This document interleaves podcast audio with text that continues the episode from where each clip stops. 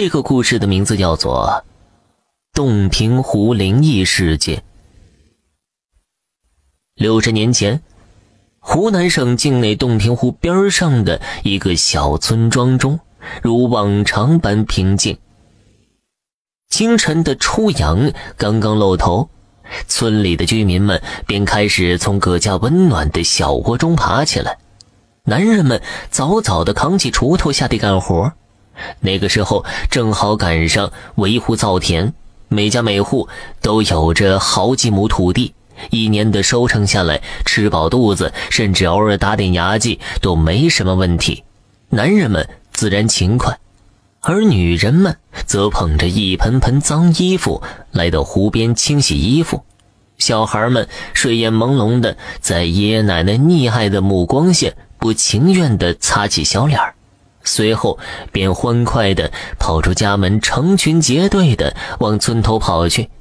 一些老人则三五成群地聚拢在一起，或是聊以前的年轻岁月，或是吧嗒吧嗒地抽着旱烟，或是老妇们聊聊家长里短的。小村，男人、女人、小孩、老人，其乐融融。到了中午的时候。村里人都开始陆续回家吃午饭时，村口却忽然传来一阵悲怆的哭声。那时候，村里人听到这哭声，以为出了什么大事都是急急忙忙的跑出去看看。刚出家门，一下子就发现一个衣衫褴褛的老头正坐在村头嚎啕大哭呢。见到这老头，村里的大伙都是一愣。村里人都没见过这个老头，不知道为什么他坐在村头嚎啕大哭。哎呀，家没了，我的家没了！那个老头边哭边断断续续的喊道。村里的大伙闻言都是心中闷闷不已。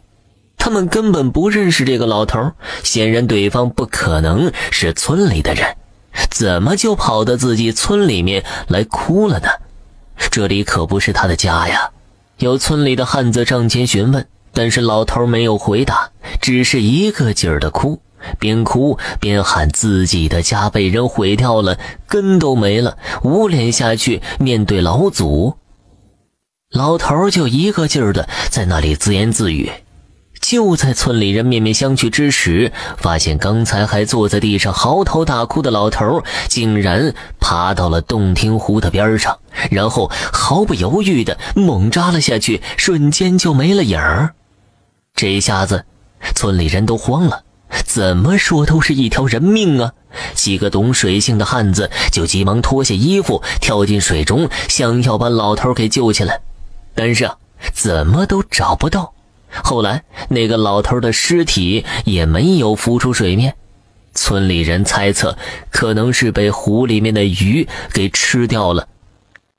说来也巧啊，那个时候，村里面正好路过一个老长江，便有人给他说了这件事情。那个老长江听了这件事，脸色立马就变了，连忙追问关于老头的事儿。一是问有没有看到老头的额头上有两个角或是两个包，二是问老头的手掌上是有五根手指还是有三根手指。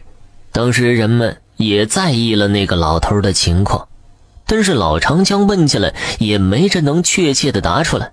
有人只记得一点，那个老头的脖子下方靠近心窝的地方似乎有块亮晶晶的东西。很是闪耀，那老长江听完之后，二话不说，就阴着一张脸就走了。